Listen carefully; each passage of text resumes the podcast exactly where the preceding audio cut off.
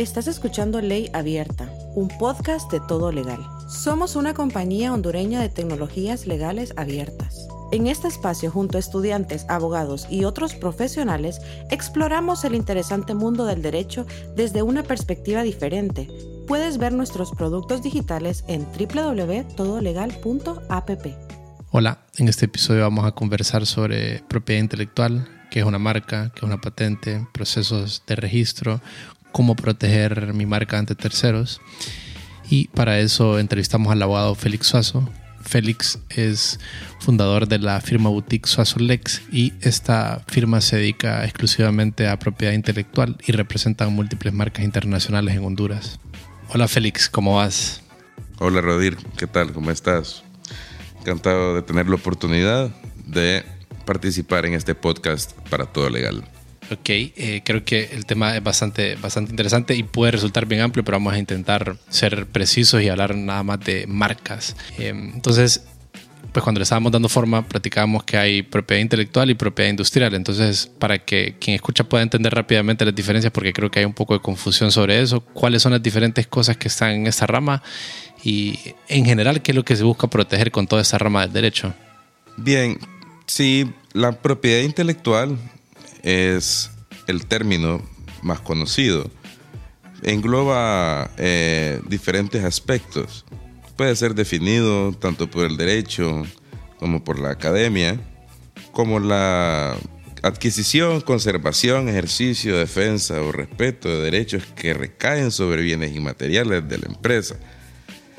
A eso pues se le denominaría propiedad intelectual en sí propiedad industrial, que es lo que trataremos en esta ocasión, se dirige bastante las que son creaciones industriales novedosas, que son esos términos que ya hemos escuchado en algo popular, pues los que somos abogados en, en las leyes o a través de exigencias, solicitudes o consultas de nuestros clientes o en el caso de los colegas corporativos de las mismas empresas, lo que son patentes de invención, diseños industriales, modelos de utilidad y específicamente marcas. Y como para, creo que es una confusión muy común y para que quede bastante claro eh, la diferencia entre lo que es eh, una patente y una marca, ¿cómo podrías diferenciarlo en términos que cualquier persona pueda entender?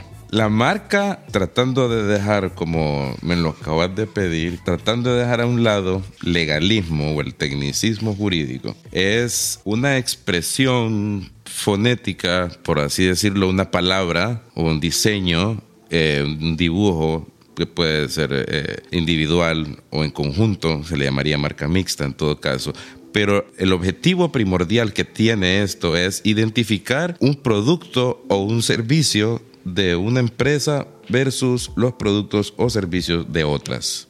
Eso es en sí la marca como tal. Hay distintos tipos de marcas, pero la de, una definición fácil de comprender sería esa. Ok, versus la patente, ¿qué es lo que representa? En el caso de una patente, la patente es el derecho que el Estado otorga a una persona natural o jurídica sobre una invención. En sí, la, la patente pues le corresponde al individuo, claro, porque pues las personas jurídicas no pueden inventar cosas, no tienen ideas, son, son personas... Eh, personas jurídicas siendo como una empresa, ¿verdad? Exactamente, entes o entidades. No pueden tener ideas, eso es algo intrínseco al ser humano. Pero la patente es una invención, algo que no existe, que algo que permita transformar la materia o la energía que existe en la naturaleza para su aprovechamiento a través de la satisfacción inmediata de una necesidad concreta. Una invención podrá ser un producto, puede ser un procedimiento. Entonces, la patente es ese derecho que el Estado concede para poder explotar estas invenciones, para poder explotar estas ideas como podría ser tal vez la invención de una vacuna, por ejemplo. Perfectamente, ese es un ejemplo muy claro, la invención de una vacuna, algo que estamos viendo en la actualidad, es algo que procede de la invención del ser humano que a través de sus estudios y de su experiencia ha logrado desarrollar algo que no tenemos, algo que no existe. Entonces, esa es una invención. La patente es el derecho que el Estado otorga para explotar esa invención de forma exclusiva a quien la haya inventado, a quien la haya creado desarrollado. Ok, ok. O sea que de alguna forma creo que es bien, es bien fácil entender el derecho o la propiedad intelectual eh, en todo lo que engloba como la comercialización de la idea. Como eh, nosotros somos humanos y pues nos, nos, organizamos en sociedades de diferentes formas, pueden ser empresas y demás, creamos cosas con nuestra investigación, e intelecto y esas las podemos comercializar a través de las figuras legales como es la propiedad intelectual. Entonces la patente viene más a proteger invenciones como puede ser una vacuna, puede ser un, proceso industrial y la marca es más a reconocer un signo distintivo de una compañía para poderlo diferenciar frente a su competencia y que pues al final esta marca como que crezca el valor y se pueda eh, diferenciar de una manera, pero también eventualmente tal vez incluso vender la marca para que alguien más la pueda explotar y más o menos por ahí va la idea de, de esta gama del derecho. Ahora. Claro, claro, la marca tiene ese, ese objetivo, distinguir los productos y los servicios de una empresa. De hecho, bueno, nuestra legislación así lo define y así está eh, definido por las legislaciones de distintos países y por la Organización Mundial de Propiedad Intelectual. Entonces, es precisamente lo que me acabas de mencionar. Distinguir productos y servicios de una empresa versus los productos y servicios de otra. Eso es la marca. Ese es el propósito de identificar un producto con una marca. Y así también el consumidor puede, digámoslo, optar por obtener el producto o servicio que estime conveniente de la marca X o la marca Y que proceda del el fabricante X o Y y así sucesivamente. Ok, y aquí creo que hay algo, porque las marcas es algo que se protege de, a escala internacional y hay protocolos y estándares. Entonces, que están lo que se llaman las famosas clases internacionales. Eh, ¿Qué son las clases internacionales y, un poquito tal vez de la historia y algo por ahí, algo breve al respecto? Las clases internacionales sirven para clasificar las marcas según el producto o servicio que pretendan distinguir. Pues el registro de una marca no significa que ampare todos los productos y servicios que pueden existir entonces se creó lo que se le conoce como la clasificación de NISA, en la cual eh, aparecen pues las marcas o las clases internacionales identificadas con un número. Entonces cada clase, por ejemplo, eh, la clase 25 que corresponde a vestido, a calzado, a sombrerería, la marca registrada en la clase 25 va a proteger única y exclusivamente los productos que corresponden a esa clase. Si se desea registrar la misma marca para productos o servicios diferentes, como podría ser el caso de medicamentos, entonces la marca debería registrarse en la clase 5. Y así hay distintos números que corresponden a las clases o a los productos o servicios que se pretenden identificar con la marca. Claro, porque pues sí, sería de alguna manera eh, muy injusto, digamos, que registras una marca y automáticamente nadie más la puede usar en ninguna otra gama o ninguna otra clase de, de productos o servicios que otra empresa pueda, pueda brindar. Entonces al final dos marcas que tengan un nombre similar o un logo similar eh, pueden existir en diferentes clases internacionales, ¿verdad? Es correcto, es correcto. Sí, definitivamente el mercado es muy amplio. Se creó esta clasificación pues con esa finalidad. Las marcas son expresiones, signos distintivos meramente, denominativos, o sea, una palabra, figurativos, un diseño, una figura, como la palabra lo dice o mixtos, que es la composición de uno y el otro, pero que no es como vaya, en el caso de una patente que efectivamente requiere un verdadero esfuerzo para la creación de la misma. Una marca puede ser una mera expresión de cualquier tipo y creo que nuestras lenguas, porque no, puede, no necesariamente se circunscribe únicamente al castellano, sino que en cualquier idioma, da para crear marcas o inventar marcas, si así se entiende mejor, para cualquier tipo de elemento. Efectivamente, el mercado es muy amplio. Entonces por eso se creó esa clasificación. Una empresa que fabrica derivados del petróleo, eh, lubricantes y similares, o que presta servicios de ese tipo, como es una, una, una gasolinera, no tiene absolutamente nada que ver, no guarda ninguna relación con una empresa que produzca libros o que produzca desodorantes o que produzca calzado y así sucesivamente. Ese es el propósito de la clasificación. Entonces, las marcas siempre y cuando no entren en conflicto con otra que esté en una clase totalmente diferente y cuyos productos o servicios no puedan o no sean susceptibles de ser asociados, pueden coexistir perfectamente en el mercado digamos, hoy tengo una, compañía y quiero registrar mi, marca, entonces creo que hay un poco tal vez de confusión o, malentendimiento sobre a qué tengo derecho al registrar una marca, sobre qué me protege la ley cuando yo registro mi marca. Eso es importante y fíjate que se da bastante ese caso en nuestro país y he recibido a lo largo de, de mi carrera muchas consultas con respecto a eso. El registro de marca no es obligatorio registro de una marca no es obligatorio, pero ese registro es el que te da el derecho al uso exclusivo de esa marca en tu producto o tu servicio. Entonces, eh, ¿qué pasa si no la registro? Nada, sentido estricto, pero probablemente un tercero sí la registre o la utilice, porque no sabemos qué tipo de marca tener, si siquiera es susceptible de registro o no. Y si un tercero la registra, digamos que coexistías y no sabías en una misma clase internacional con un tercero y alguien más la tiene registrada y vos estás haciendo publicidad con X marca, que es la tuya que creaste, que uno creó como compañía, pero ya estaba registrada. Entonces, ¿cuáles son las repercusiones que podemos tener ahí? Bueno, en el caso de, de, que esta coexistencia, pues como vemos este, este principio de que el primero en tiempo es primero en derecho. Quien tendría mejor derecho es quien usó la marca primero. Y te podrían impedir que la sigas utilizando. Efectivamente. Te podrían decir, mira, tenés que cambiar, ya no puedes utilizar esa marca. Efectivamente. Sí. Ok. Ok. Entonces sí, no es obligatorio registrarla porque pues al final uno puede hacer llamar como que raja que estás haciendo en, sentido comercial, pero tenés la posible repercusión de que si alguien ya la registró o que si alguien la registra o alguien está haciendo uso de y vos no sabes, pues te puedan suspender de la posibilidad de utilizar el nombre que vos habías estado eh, laborando con mercadeo y demás. Exactamente, sí.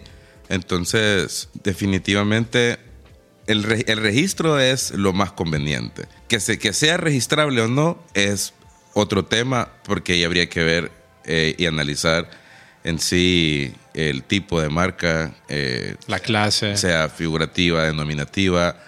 Eh, y también tiene que pasar por el procedimiento de la dirección de, de propiedad intelectual para que sea examinada y se defina si la marca es registrable o no. Pero eh, esa es la importancia del registro, porque si se le ha invertido a una marca parte del etiquetado, del diseño, del mercadeo, que viene la inversión en mercadeo que considerable, la publicidad, el posicionamiento en la mente del consumidor. Paralelamente, un tercero está aprovechándose de eso sin haber invertido nada o muy mucho menor. Quien empezó a usar la marca primero ya está haciendo o está por hacer. Y va a cosechar todos los frutos.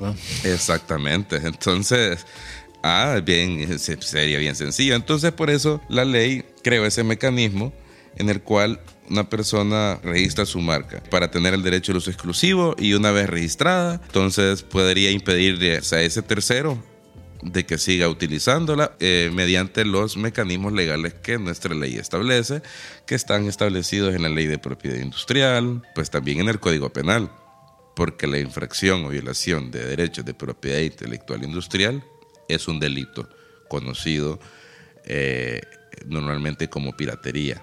Entonces, imaginémonos, yo registro mi, marca, resulta que alguien más podría darse el caso que la esté utilizando y no la esté registrando, entonces en ese caso pues procedo con los mecanismos eh, ya establecidos por la ley para que esta persona deje de usarlos. Pero, ¿qué sucede si esta persona pretende registrarla? ¿Qué es el mecanismo que opera ahí en el Estado y cómo se visualiza este proceso? ¿Cómo funciona eso? Bueno, que aunque la quiera registrar, pues no podemos hacer nada porque se queda en una mera intención. Pero si, el, si este es un tercero la registra, bueno, tiene que presentar una solicitud previamente en la Dirección de Propiedad Intelectual. Y esta es, si esta solicitud es admitida, entonces Posteriormente la solicitud se publica en el diario oficial La Gaceta. Se hacen tres publicaciones con un intervalo de 10 días entre cada una. Entonces es con darle a conocer al público de que estoy solicitando la marca tal en la clase tal. Entonces posteriormente se abre un periodo de oposición en el cual cualquiera que considere que la marca que se está registrando o solicitando para su registro, que cualquiera que considere que es similar o idéntica a una que ya está utilizando o que ya tiene registrada, ahí se puede presentar una oposición a ese registro y en esa oposición pues se expresan todas las valoraciones, los hechos mediante los cuales eh, se hace valer el, mejor derecho que tenga en este caso, pues quien presente la oposición. Operan dos mecanismos para hacer valer eh, los derechos de, sobre una marca, ¿verdad? Y por un lado está, primero creo que el primer filtro es si alguien viene y presenta una marca, el registrador, pues su trabajo es que el registrador trabaja en el Instituto de, de Propiedad, en el IP, y esta persona lo que, lo que hace debe analizar y ver si hay algo similar en la misma clase internacional, entonces él es un filtro que puede decir, no, esto ya existe y no lo puedes hacer. Pero puede que tal vez él deje pasar algo que es similar, pero el propietario de la marca quiera oponerse, entonces pues él observa las publicaciones en la Gaceta y a través de eso pues él puede decir, ok, voy a contratar a un abogado para que nos opongamos y esta marca no, no, no quede registrada, no se lleve a cabo. Exactamente. la labor del registrador es eh, verificar de que la marca que se fue solicitada para su registro cumpla con todos los criterios establecidos en la ley de propiedad industrial, que están establecidos en artículos 84, si mal no recuerdo. Si el criterio del registrador, pues no hay ningún problema, efectuó alguna búsqueda interna y no observó una similitud que pudiese entrar en controversia con otra marca que ya esté registrada, pues entonces procede y emite el aviso, pero el aviso es lo que nos da a conocer de que la marca está siendo solicitada para su registro. Entonces de ahí surge el derecho del tercero, del derecho nuestro, en todo caso, si nos viésemos afectados, a oponernos. Nos podemos oponer porque consideramos de que, de que la marca es similar, la marca, una marca puede crear confusión en el consumidor eh, hay distintos tipos de confusión. En el caso de nuestra legislación se considera la, confusión fonética, visual o gramatical. Que la marca se escuche igual, que la marca se escriba igual, que la marca se vea igual a la que nosotros ya tenemos previamente registrada o tenemos en uso. Porque aunque no la tengamos, pero si tenemos un uso previo, podemos oponernos perfectamente porque nos asiste el derecho. O sea, es el mejor derecho que tenemos nosotros a esa marca que está siendo solicitada. Creo que mencionaste algo bastante interesante y es la confusión, ¿verdad? Y me parece que esa es la rama o, la, o digamos la sección de, marcas particularmente donde tal vez hay un grado mayor de complejidad, porque el, proceso de registrar una marca es relativamente simple, bien lineal, digámoslo, pero si cuando se generan confusiones entre marcas, como tú lo mencionaste, tenemos como la parte fonética, eh, metámosle nada más un poquito de, la complejidad que está ahí para pues que podamos visualizar las cosas que operan ahí, cosas ahí. Está la parte fonética, la parte visual, más o menos confundirnos un poquito por un rato. Ah, bueno, ok, sí. Eso es, eh, eso es muy importante. Y esta es una labor mm, que, bueno, empecé, eh, he tenido la oportunidad de aprender pues, eh, con estudios y la experiencia todo lo demás.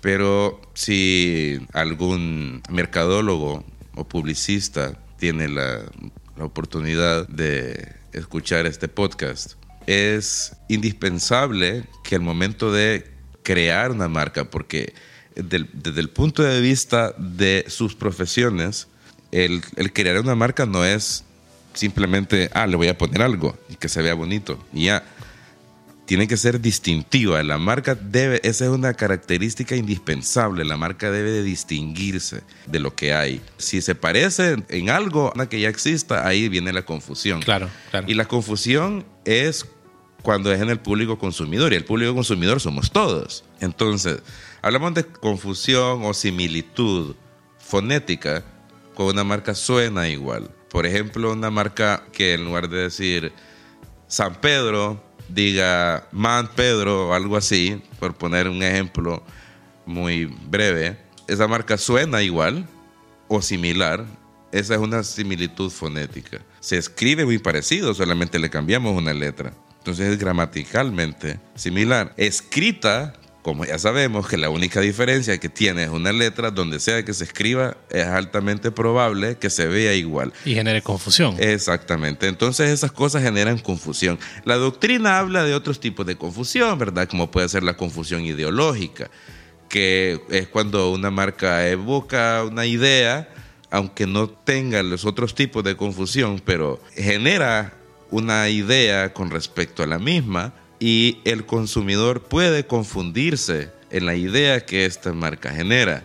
A manera de ejemplo, la marca fuese perro, algo que es imposible que eso sea una marca, pero la marca se llama perro. Un tercero quiere registrar la marca canino. Se escriben distinto, suenan distinto. Si los pusiéramos en una etiqueta, se ven distinto, pero sabemos que en sí hablan de lo mismo. Lo que se te viene a la mente es estos preciosos cuadrúpedos que generalmente tenemos en nuestras casas.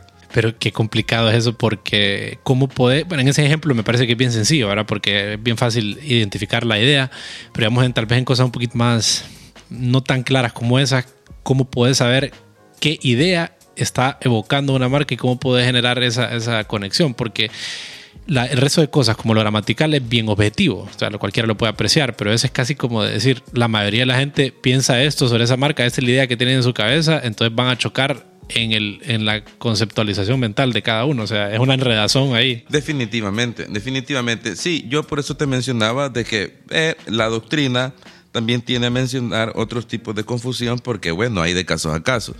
Si nos retrotraemos a lo que está específicamente plasmado en la ley de propiedad industrial hondureña, habla específicamente de lo que es eh, el carácter eh, fonético, visual o gramatical.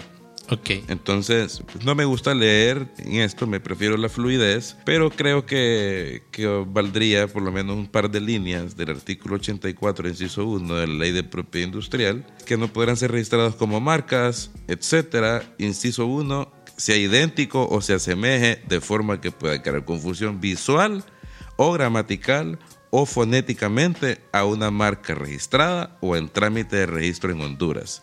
Ahí sigue el inciso. En esencia, se reconoce pues ese tipo de, confusión. Eh, hablando pues de la confusión, el propósito es ¿por qué? Porque el, consumidor cuando va al supermercado, vos querés la marca XY, pero ves la XY ves la XYZ, ves la YX, entonces perfectamente te puedes confundir. Cualquiera que nos esté escuchando ha, ido a un supermercado y probablemente ha dicho, esto suena igual, esto se ve igual a la marca, llamémosle auténtica, pero después quedamos, pero ¿cuál es la auténtica?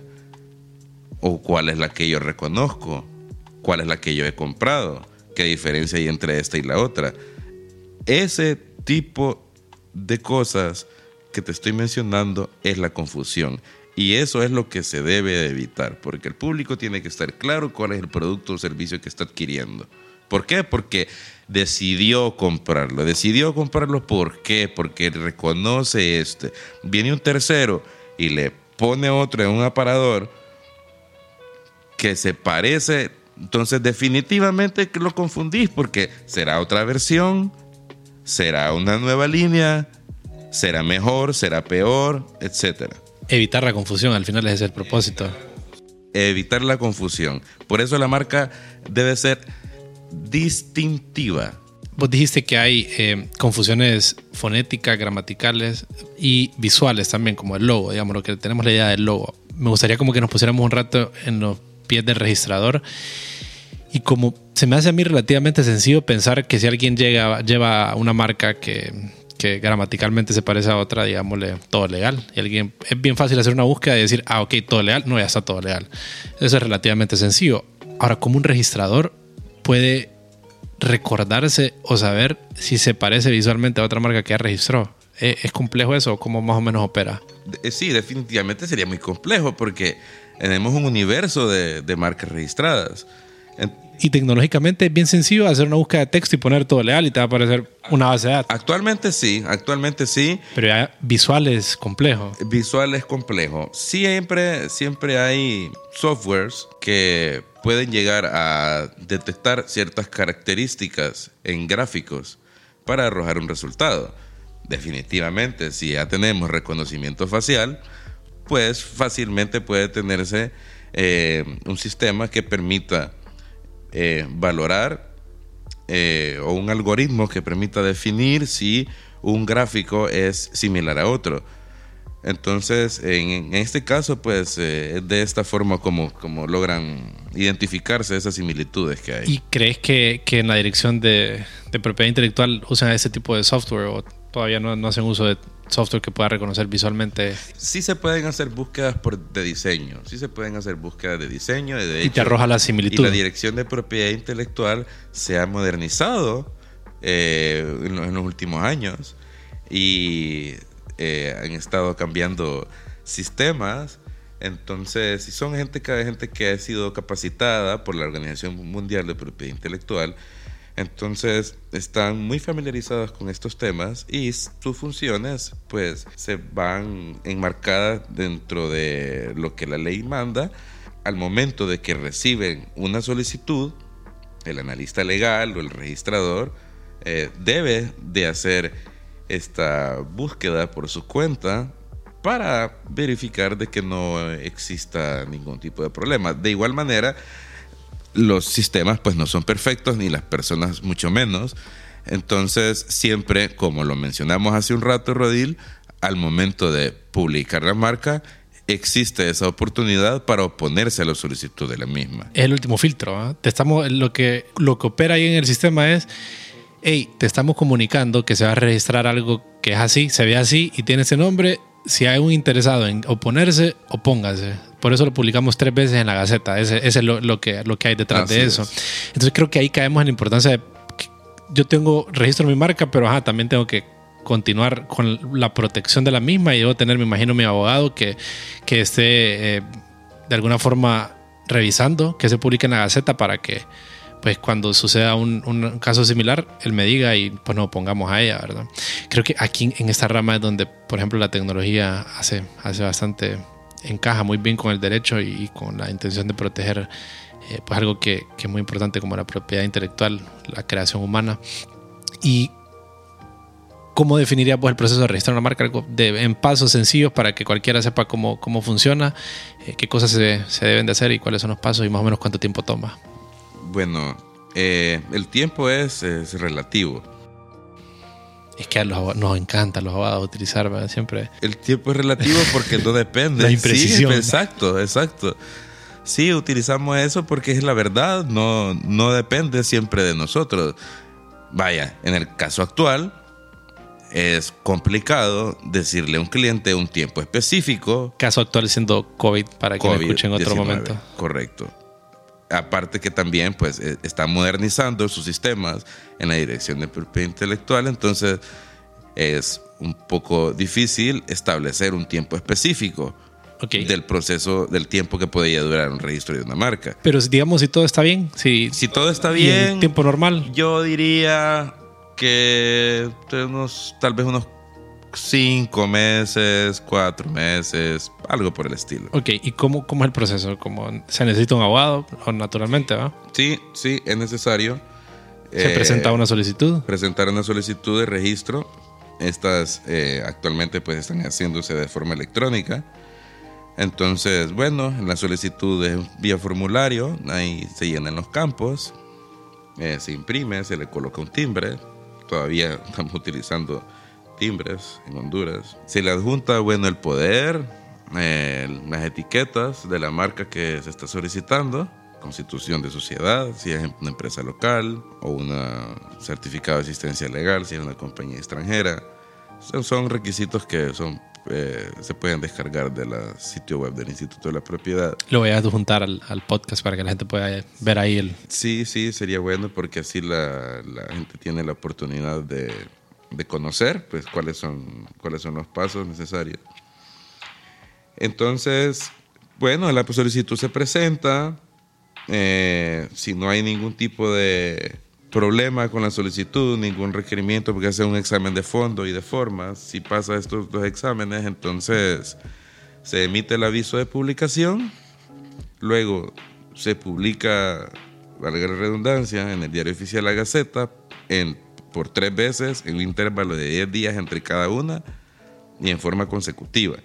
Posteriormente a la última publicación, eh, quedan todavía 30 días para que cualquiera pueda presentar una oposición a ese, registro de marca. Si nadie se opone, pues viene la oficina de propiedad industrial, emite una orden de pago, se cancela y le dan un certificado. Y la marca queda debidamente registrada por un periodo de tiempo de 10 años. Creo que es un tema del que se puede ahondar en diferentes ángulos, pero eh, pues una, una idea de, de dar una perspectiva breve sobre lo que son las marcas. Así que gracias por tu tiempo, Félix. No, gracias a vos, Rodir, por la invitación. Espero que la información que les he proporcionado pues sea de utilidad. Ha sido un gusto colaborar con Todo Legal, una compañía que definitivamente veo que está a la vanguardia con lo que es el derecho digital. Me siento muy admirado y muy halagado por estar acá y pues no me queda más que también agradecerles. Por mi parte pues es todo. Y seguramente vamos a estar eh, tocando otros temas tal vez más, más profundos sobre la propiedad intelectual Me e encantaría, industrial. me encantaría poder colaborar en el momento que lo estimen conveniente. Gracias.